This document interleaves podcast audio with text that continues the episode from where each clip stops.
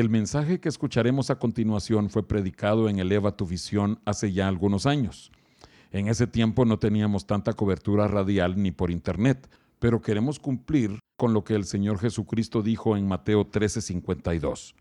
Por eso todo escriba docto en el reino de los cielos es semejante a un padre de familia que saca de su tesoro cosas nuevas y cosas viejas. Y este programa ciertamente es uno de esos tesoros viejos. Quizás en el transcurso de la transmisión se haga alusión a eventos o circunstancias que estaban ocurriendo en aquel entonces.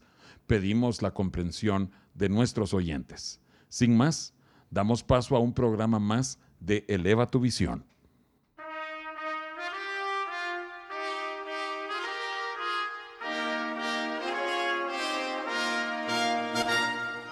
El Templo Sinaí presenta su programa Eleva tu visión, con un mensaje de edificación para el cuerpo de Cristo.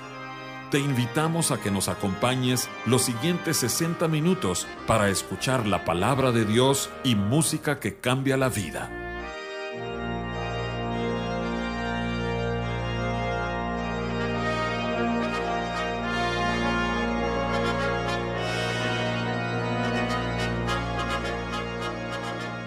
Buenas noches, amados oyentes. Los saludan sus anfitriones José Ordóñez y mi esposa Mirna. Mirna, ¿cómo estás? Bien, muy contenta, gracias a Dios. Bueno, qué bueno que estés otra vez en el programa. La semana anterior compartiste algo sobre el vestuario. Y te quiero decir que varias personas han comentado que el tema les fue de mucha bendición. Eh, nosotros sabíamos que podía ser eh, algo que, que levantara cierta controversia, por el hecho de que muchos dicen que dictar normas de vestir es fariseísmo o legalismo, pero creo que dejaste muy claro que sí hay una forma apropiada de vestir para los cristianos. Bueno, gracias a Dios. Así es que gracias por estar ahora aquí. Solo quería hacer el comentario a, todos los oyentes que este sábado anterior eh, fuimos parte de una expresión impresionante, eh, un evento organizado por las alianzas, alianzas de pastores de aquí de Monterrey y donde se invitó a la alcaldesa de Monterrey, la licenciada Margarita Arellanes, y ella tenía en su corazón el hacer un acto oficial para entregarle la ciudad de Monterrey al Señor Jesucristo para que Dios establezca su reino aquí en Monterrey. La verdad es que fue un momento sumamente solemne. Yo creo que Dios estaba recibiendo esa entrega que se le hacía y yo creo que Dios va a honrar a cada uno de los regiomontanos que lo escojan a Él. Mm, y nuestra oración por cada uno de los oyentes es que este programa contribuya para que todos veamos nuestra necesidad que tenemos más y más de Dios. Y también que nosotros oremos por nuestras autoridades. Importante. La palabra de Dios habla que nosotros tenemos que tenerlas en estima y tenemos que estar rogando e intercediendo por ellas. Pero máxime si se trata de una persona que está tratando de hacer las cosas bien para agradar a Dios. Así es que eh, hoy queremos terminar con nuestro estudio del libro de Ruth Mirna. Eh, es cierto, son cuatro capítulos, pero ya vimos que están repletos de lecciones bellas y útiles para nosotros. Y haremos un, breve resumen de los dos, tres capítulos que cubrimos en, nuestra, eh, en los programas anteriores. Eh, lo primero que tenemos que ver es que Ruth nos muestra cómo un gentil entra al pueblo de Israel. Esto no fue un evento aislado. En el libro de Esther nos dice que de todos los pueblos de la tierra se incorporaban personas para hacerse ciudadanas de Israel. Pero Dios dejó escrito en el libro de Ruth cuál es el proceso, cuáles son las calificaciones, los requisitos que una persona tiene que cumplir en su corazón para formar parte del pueblo de Dios. Y creo que, eh, como hemos estado estudiando, tiene que ver con la identificación que Ruth hace. Tu pueblo será mi pueblo, tu Dios será mi Dios. Eso es lo que todos nosotros los gentiles tenemos que decirle a Dios. Dios, yo te pido que tú seas mi Dios. Señor, yo te pido que yo pueda ingresar, incorporarme al pueblo escogido por Dios. Y ese Israel es la iglesia. Pero también hemos estudiado eh, el libro de Ruth desde otro punto de vista. Y es que Ruth nos muestra cómo se debe preparar la esposa de Cristo, la esposa del Cordero, la iglesia de Cristo, la iglesia que eh, anhelamos ser parte de la esposa que se casará en las bodas del Cordero con el Señor Jesucristo. Esto lo vemos porque Ruth fue una gentil que fue aceptada en el pueblo de Dios y luego llegó a casarse con Booz, que en el libro de Ruth aparece como una figura perfecta del Señor Jesucristo. Entonces, esos son dos aspectos que hemos visto. Pero para terminar el libro de Ruth, el estudio que hemos hecho, un estudio muy somero, Ruth nos muestra que el final de la senda de la cruz es de bendición eterna. El camino de la cruz hemos estudiado, se trata de que nosotros escojamos la cruz, que nosotros abracemos la cruz. Es el camino de sufrimiento, de pruebas, de valles, de tiempos oscuros, de tinieblas, pero que en esas pruebas y en esos tiempos de oscuridad, nosotros estamos conociendo a nuestro Dios. Y eh, nosotros tenemos que eh, identificarnos con el mismo camino que el Señor Jesucristo escogió. ¿Por qué? Porque es el camino para que nosotros también podamos llegar a reinar junto con Jesucristo. Dicen las escrituras, dice el apóstol Pablo, si nosotros sufrimos con Él, nosotros también reinaremos con Él.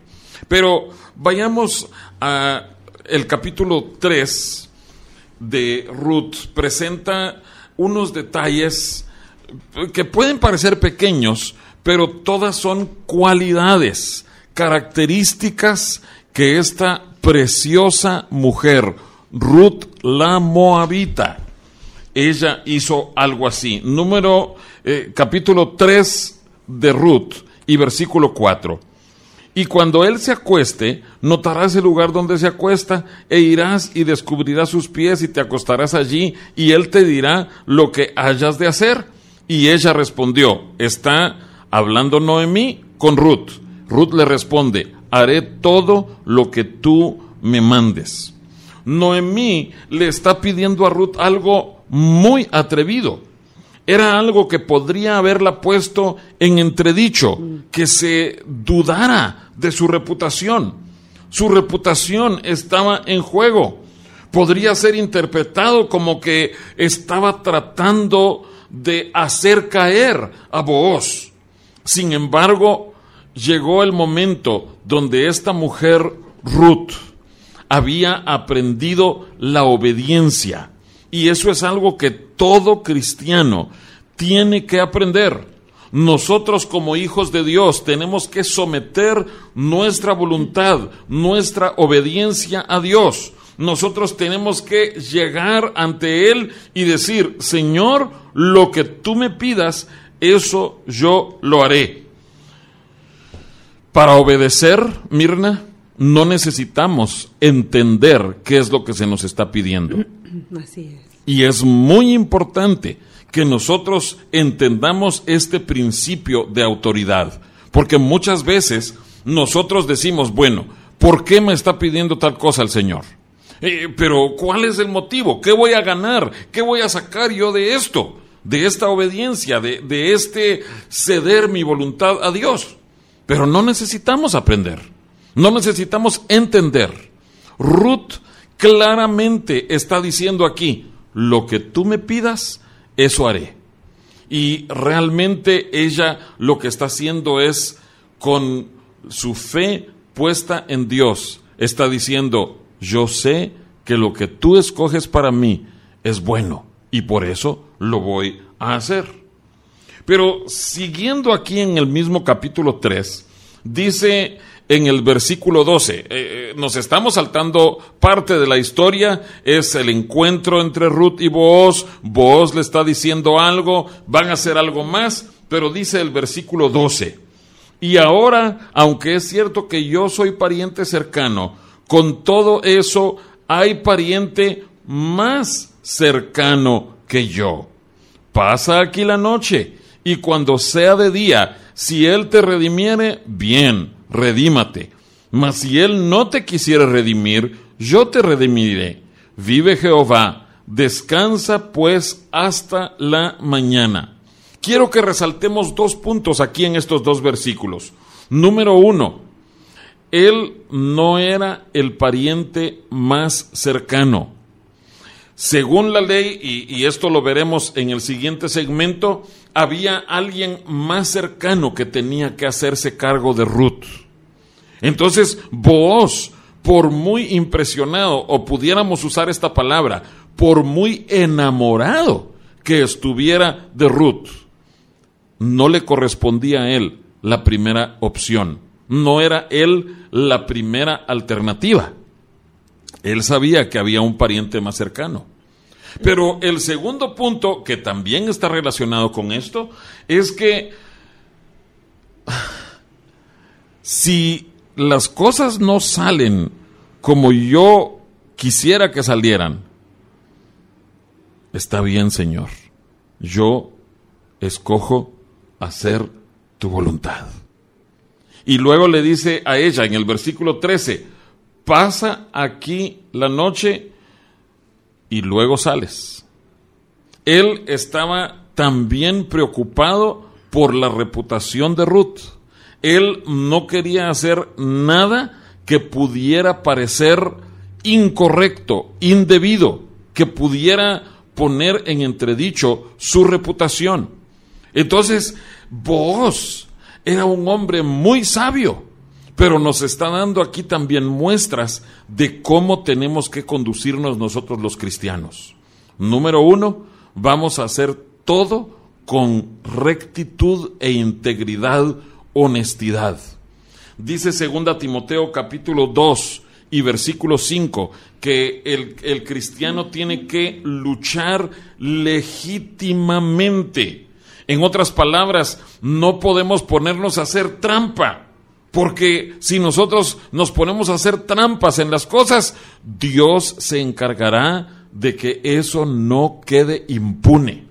Entonces, nosotros como cristianos tenemos que aprender esto de vos, un tipo del Señor Jesucristo. Vamos a hacer todo conforme la ley, conforme lo correcto, agradable delante de Dios. Pero también el segundo punto que veíamos, y si Dios escoge algo diferente para nosotros, nosotros decimos, Señor, hágase tu voluntad. Para escuchar anteriores programas de Eleva tu Visión, puedes buscarnos en el sitio de internet www.elevatuvision.com o búscanos en YouTube en el canal Eleva tu Visión.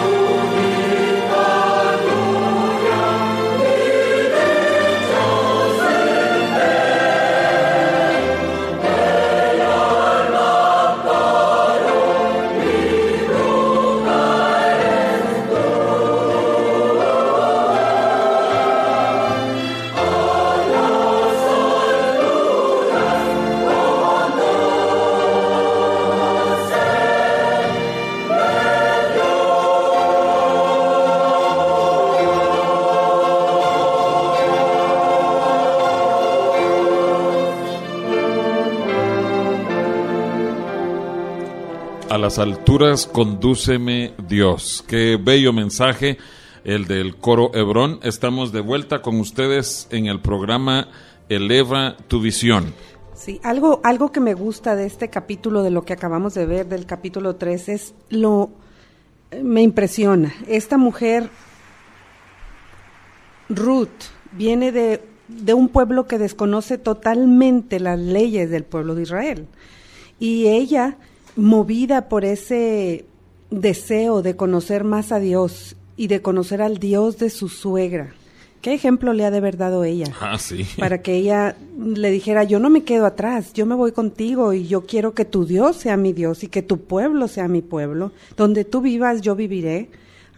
me impresiona. Ella no conocía de todas estas reglas, sin embargo, de todas estas leyes que alguien tenía que redimirla para levantar el nombre de su esposo.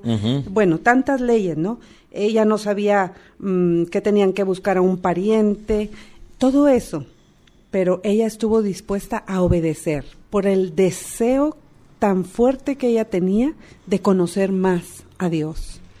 Y muchas veces, como decía mi esposo, Dios nos pide cosas difíciles, pero lo que nos va a ayudar a obedecer y a hacer lo que Dios pide, que muchas veces no lo entendemos, es ese deseo de conocerlo más. Sí, mira, yo creo que podemos leer mucho entre líneas eh, ella estuvo, Ruth estuvo casada con su esposo Malón por bastante tiempo, por bastantes años.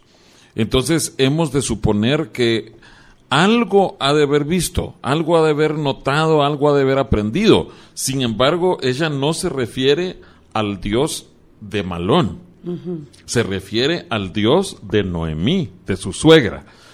Entonces, leyendo entre líneas, yo creo que la mujer que verdaderamente estaba dando testimonio del Dios de Israel era Noemí.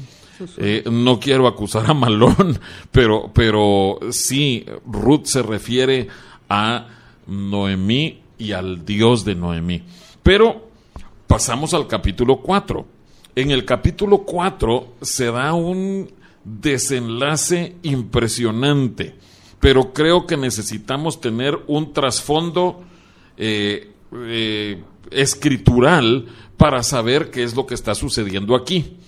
Y si usted está tomando notas, amado oyente, le ruego que escriba usted este término. Es el levirato, como de Leví, levirato. Y las escrituras nos explican en qué consiste esta práctica que Dios estableció en el pueblo de Israel. Leeremos en Deuteronomio capítulo 25, versículos 5 en adelante. Dice, cuando hermanos habitaren juntos y muriere alguno de ellos y no tuviere hijo, la mujer del muerto no se casará fuera con hombre extraño. Su cuñado se llegará a ella y la tomará por su mujer y hará con ella parentesco y el primogénito que ella diere a luz sucederá en el nombre de su hermano muerto, para que el nombre de éste no sea borrado de Israel. Y si el hombre no quisiere tomar a su cuñada, irá entonces su cuñada a la puerta a los ancianos y dirá, mi cuñado no quiere suscitar nombre en Israel a su hermano, no quiere emparentar conmigo. Entonces los ancianos de aquella ciudad lo harán venir y hablarán con él, y si él se levantare y dijere, no quiero tomarla, se acercará entonces su cuñada a él delante de los ancianos, y le quitará el calzado del pie, y le escupirá en el rostro, y hablará y dirá, Así será hecho al varón que no quiere edificar la casa de su hermano, y se le dará este nombre en Israel, la casa del descalzado. La casa del descalzado. Eh, esto eh, se llama el levirato. No, no, no aparece el término en la Biblia, pero en los estudios de sociología y antropología eh, así se llama esta costumbre. Pero básicamente lo que Dios está poniendo es que exista un medio por el cual una persona difunta pueda perpetrar su propio apellido, su propio nombre. Si es una persona que muere, un hombre que muere sin descendencia, quiere decir que su nombre va a desaparecer. Dios no quiere que ese nombre desaparezca. Entonces Él pide que haya el pariente más cercano, que, en, en Deuteronomio 25 dice que es el hermano, el cuñado más cercano. Él tiene que entrar con la viuda y el Señor va a proveer que se restaure el nombre del difunto. El Señor está estableciendo aquí la manera en que esa descendencia pueda llevar el nombre del difunto y así ese nombre no desaparece. Pero ¿qué pasa con el cuñado? Él está renunciando a llevar su propio nombre. Él está haciendo todo a favor del difunto, de su hermano que ya falleció. Entonces Él está renunciando a llevarse la gloria, a que su nombre sea el que perdure. Él está renunciando a sus derechos. Y Dios estableció esto como una prueba. Y por eso estableció Dios también cuál sería la consecuencia si alguien no lo quería hacer. Porque la mujer va ante los ancianos y le dice, él no quiere edificar la casa de su hermano. Lo está acusando de que él es un egoísta. Él vive solo para sí mismo, no está pensando en los demás. Él solo quiere aprovecharse, pero no quiere rendir sus derechos, su nombre, su reputación, para que otra persona lleve la gloria. Y Mirna esto nos suena muy como los cristianos. Muchas veces nosotros estamos dispuestos a trabajar si se dice fulano de tal está haciendo tal cosa, si se dice el nombre.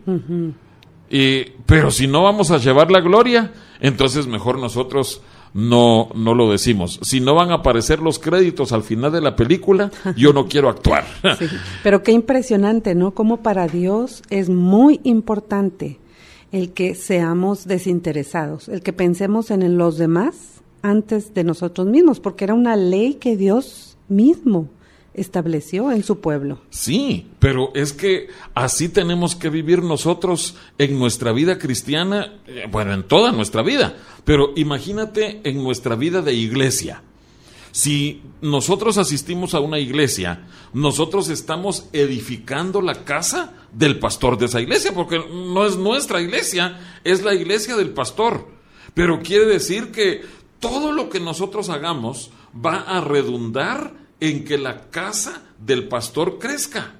Pero nosotros tenemos que hacerlo, porque nosotros desinteresadamente. Tenemos que rendir nuestros derechos, no buscar que nuestro nombre sea mencionado, sino dar nuestra vida para que las ovejas puedan ser pastoreadas apropiadamente. Pero entonces llegamos al libro de Ruth.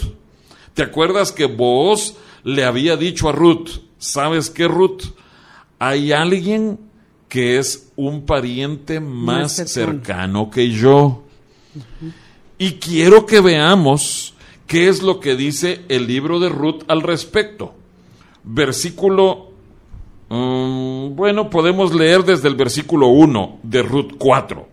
Booz subió a la puerta y se sentó allí. Y he aquí pasaba aquel pariente de quien Booz había hablado y le dijo, ¡Eh, fulano! ¿Sabes tú, Mirna, que esta es la única vez que aparece la palabra fulano en la, escritura? Eh, eh, y, sí hay una razón. Ah, sí, sí. Porque, fíjate, es, es interesante cómo tú lees las genealogías. Eh, en, por ejemplo, si lees en, en Génesis, si lees en números, si lees en crónicas, si lees en Mateo, si lees em, en varias partes, eh, por ejemplo, en, en Nehemías, en Esdras, tú lees las genealogías y aparecen registrados los nombres de las personas al parecer más insignificantes. Entonces, el hecho que aquí no aparezca registrado el nombre de este fulano, eso en sí es un mensaje. Sí, claro. ¿Por qué Dios se esforzó porque aquí solo dijera fulano? ¿Por qué Dios dijo, este hombre no merece que su nombre se sepa. Sigamos leyendo. Sí. Eh, fulano, ven acá y siéntate. Y él vino y se sentó. Entonces él tomó a diez varones de los ancianos de la ciudad y dijo, sentaos aquí, y ellos se sentaron. Luego dijo al pariente, Noemí, que ha vuelto del campo de Moab, vende una parte de las tierras que tuvo nuestro hermano Elimelech. Y yo decidí hacértelo saber y decirte que la compres en presencia de los que están aquí sentados y de los ancianos de mi pueblo. Si tú quieres redimir, redime. Y si no quieres redimir, decláramelo para que yo lo sepa. Porque no hay otro que redima sino tú y yo después de ti. Ahora, fíjate bien, qué sabiduría la que usó vos. Sí. Porque solo le dijo, mira, ahí están las tierras, las propiedades. Sonaba muy... Eh, eh, quisieras hacerte rico, quisieras que tus propiedades se, crezcan, se aumenten. ¿Y qué le contesta el fulano al final del verso 4? Y ya me lo imagino, pero con aquella cara de, de ay, codicia probablemente. Sí. Él respondió, yo redimiré. Pero no es solamente que él fuera a ser bendecido, sino que Booz le está diciendo, si tú no redimes, yo voy a redimir. ¿Te das cuenta? Que este fulano no quería dejar que nadie lo aventajara. ¿Y cuántas veces sucede eso con nosotros? Sí. No podemos ver que un hermano nuestro, a quien probablemente amamos, con quien probablemente caminemos, pero no podemos ver que Él avance, que Él prospere, porque nosotros creemos que nosotros somos los que, los que tenemos que avanzar y crecer, prosperar. No, amados hermanos, amados oyentes, aprendamos esto entre Booz y el fulano. Qué triste tener que llamarlo el fulano. Sí, Pero nombre. Booz le puso todo en bandeja. En una charola se lo puso todo para que saliera a luz cuál era su naturaleza. Una naturaleza egoísta con mucha avaricia. Él quería acumular más y más y más. Pero Booz, una vez se vio muy evidenciado cuál era el corazón del fulano, le dice en el versículo 5. Entonces replicó Booz, el mismo día que compres las tierras de la mano de Noemí, debes tomar también a Ruth la moabita, mujer del difunto, para que restaures el nombre del muerto sobre su posesión. Y respondió el pariente, ¿podrías leer el verso 6, Mirna? Sí, dice, y respondió el pariente, no puedo redimir para mí, no sea que dañe mi heredad. Redime tú, usando de mi derecho, porque yo no podré redimir. ¿Viste, Mirna, qué tristes las palabras que reflejan la condición del corazón de este hombre? Así es, Voy a dañar mi heredad. sí, A él solo le interesaba qué le caía bien, qué le convenía, qué lo hacía ver bien, pero si algo, entre comillas, dañaba su heredad, él no estaba dispuesto a ser afectado, a ser dañado. Es como por así decir, queremos las bendiciones de Dios, pero que no nos pida algo que puede afectar nuestra reputación, ah, nuestro bienestar, nuestra comodidad. Pero solo, solo ponte a pensar por un momento. Yo enfaticé cuando leí ahí que vos le dijo, tienes entonces que tomar a Ruth la Moabit. Moabita. Y por supuesto, los moabitas eran mal vistos en Israel. Entonces, tal vez este pariente fulano tenía toda la razón en decir, "Ah, yo no puedo contaminarme. Si yo me contamino con esa mujer que es ajena al pueblo de Dios, voy a dañar mi heredad. Sin saber que en su corazón esta mujer lo que anhelaba era ser Sí. redimida por un israelita que la convirtiera en israelita. El templo Sinaí está situado en la colonia Progreso, calle artículo 123, número 2506. Y nos reunimos los miércoles y viernes a las 7.30 de la noche y los domingos a las 10 de la mañana.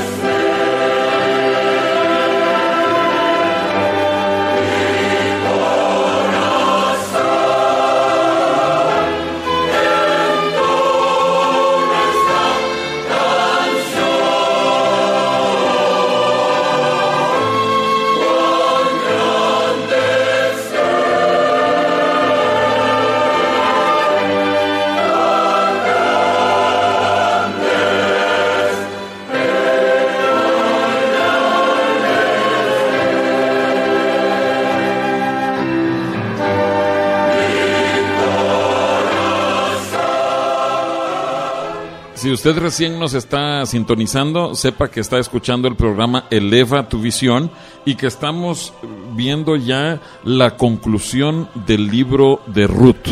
Son cuatro capítulos cargados de verdades muy preciosas y quiero que vayamos a Ruth capítulo 4 y versículo 13.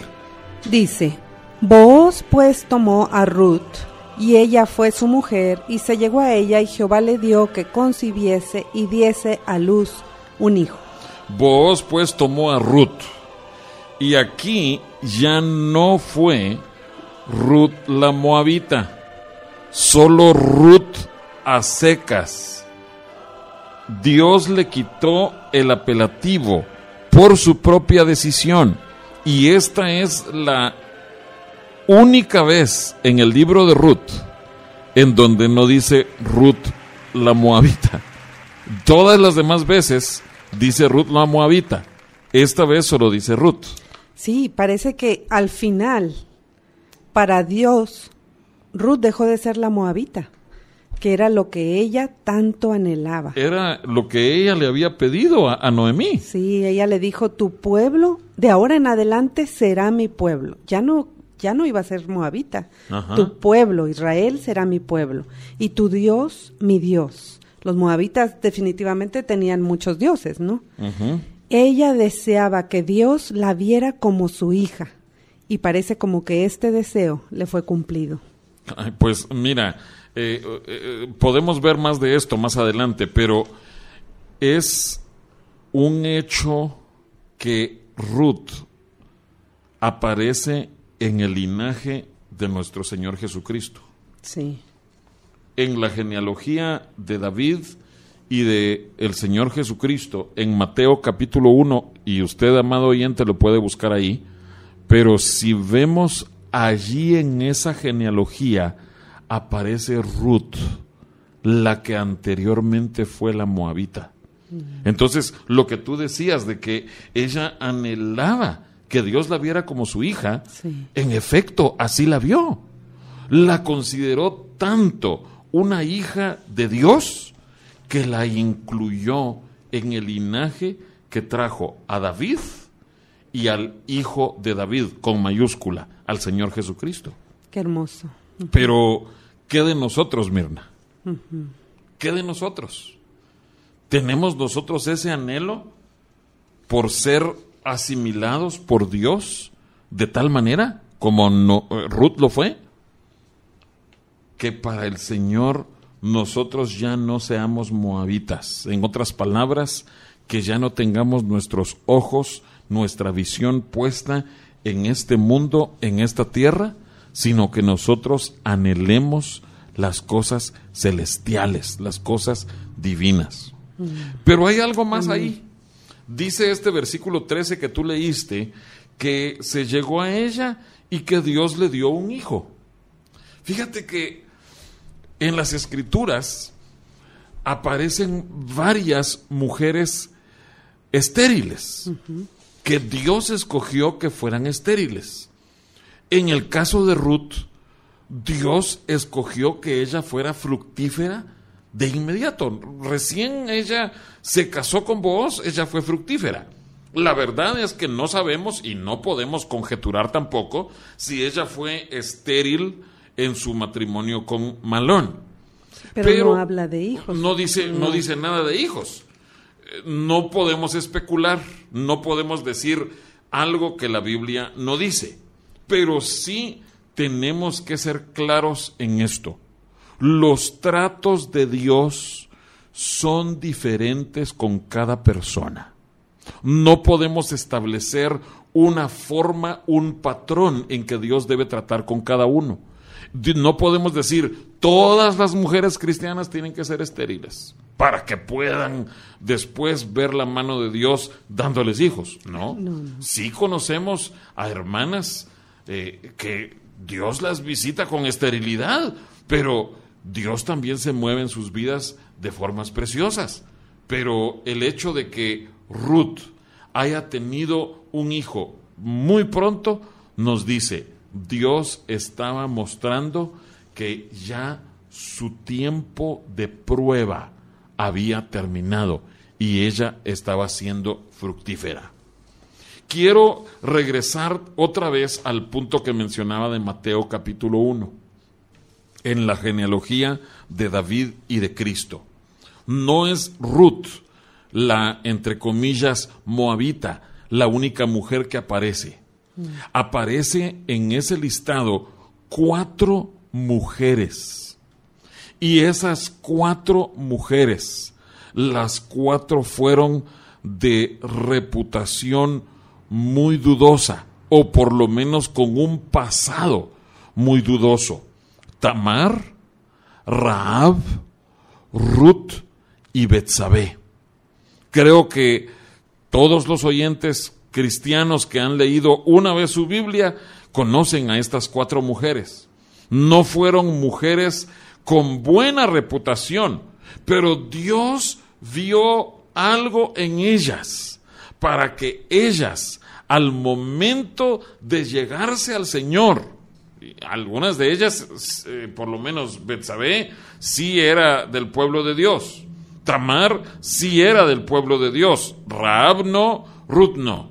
Pero al momento de llegarse a Dios, Dios permitió que ellas fueran recibidas, aceptadas, transformadas y que dieran a luz la vida de Cristo. Y ah, podemos ver también un común denominador en ellas que de alguna forma u otra ellas pasaron por sufrimiento. Sí. O sea, hubo una purificación en sus vidas. sí. Puede ser que su pasado, que sus errores ah, las llevaron a sufrir. O, a pas- o Dios las pasó por situaciones difíciles. Pero todas ellas están en el linaje de David y en el linaje de Cristo. A través de ellas, eh, de sus vidas, dieron a luz, por así decir, la vida de Cristo. Sí, y, qué bueno que mencionas el sufrimiento, el camino de la cruz. Quiero que escuchemos un, himno que se llama precisamente La senda de la cruz o Sumisión, y este tiene que ver con lo que vemos en el libro de Ruth que mencionábamos al principio. Ruth muestra que el final de la senda de la cruz es de bendición eterna.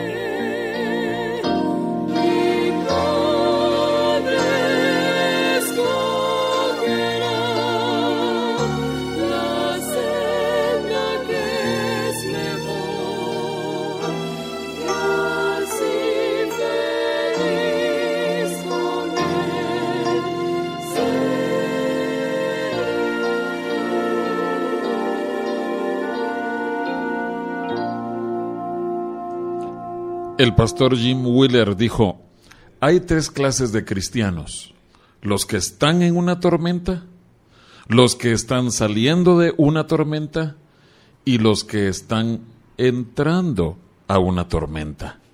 Y la forma en que respondemos a la tormenta demuestra nuestra caminata con el Señor. Sirve como evidencia de cuánto conocemos a Dios. Y esto es lo que vemos como corolario en el libro de Ruth. La cruz, el camino de la cruz, la senda de la cruz, es para todo cristiano nacido de nuevo. ¿Qué nos dice Génesis capítulo 8, versículo 22? Dice, mientras la tierra permanezca, no cesarán la sementera y la siega, el frío y el calor, el verano y el invierno, y el día y la noche. O sea que Dios estableció desde el principio de la creación que hubiera tiempos de bonanza, tiempos de bendición, pero también tiempos de prueba. El verano, el invierno, nos está hablando de calor, de frío. Entonces es algo inherente.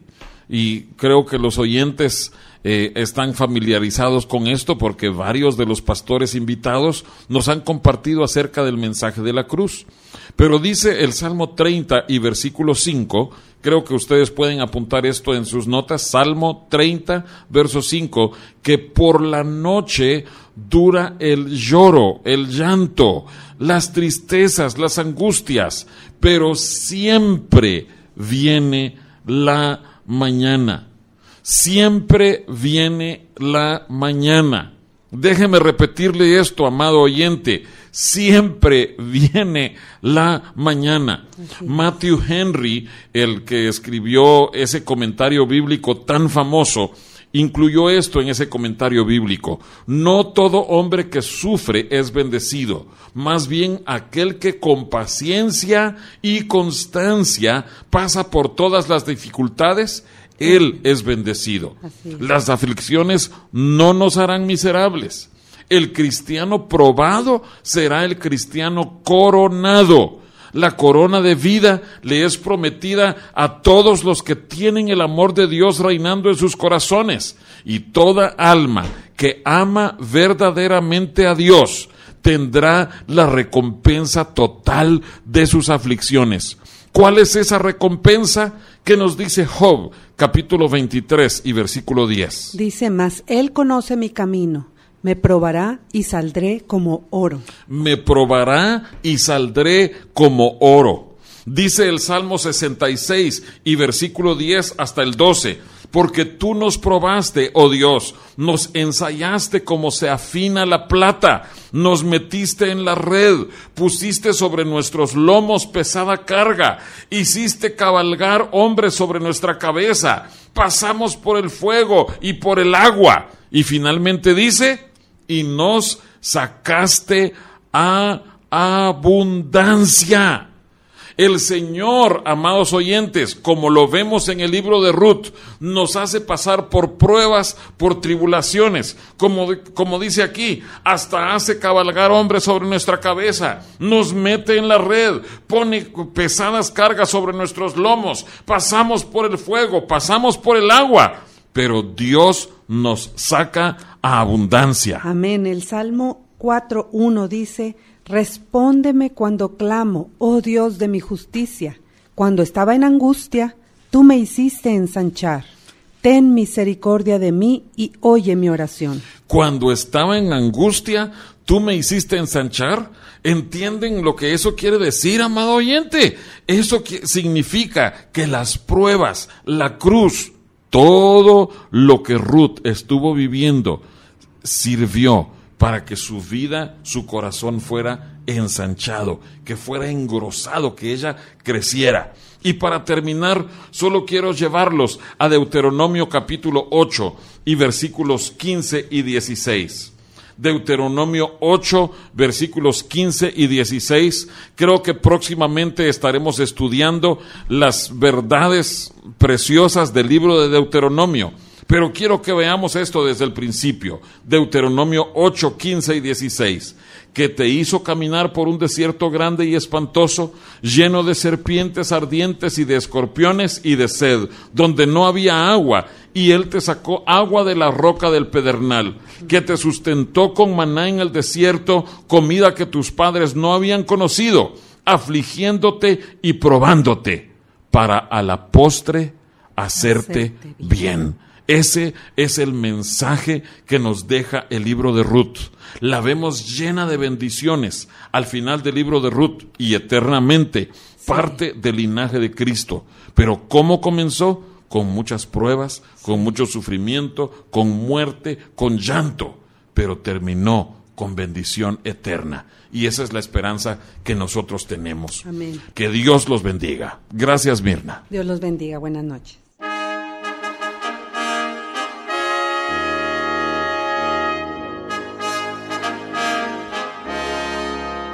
El Templo Sinaí agradece el favor de tu atención. Te invitamos a que nos sintonices la próxima semana a la misma hora por esta misma estación. Nos despedimos con la siguiente petición a Dios. Jehová te bendiga y te guarde. Jehová haga resplandecer su rostro sobre ti y tenga de ti misericordia. Jehová alce sobre ti su rostro y ponga en ti paz.